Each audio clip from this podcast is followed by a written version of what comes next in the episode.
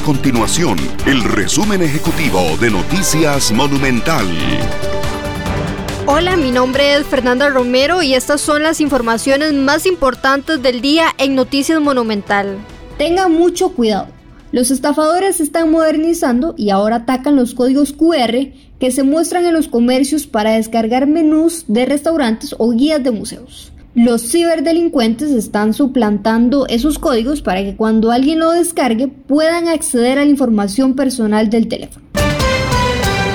Un total de 170 kilos de basura se recolectaron en una jornada de limpieza en Playa Jacó, en el sector de Madrigales, organizado por la Municipalidad de Garavito el fin de semana.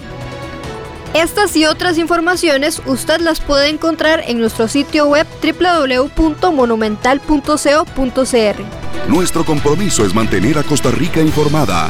Esto fue el resumen ejecutivo de Noticias Monumental.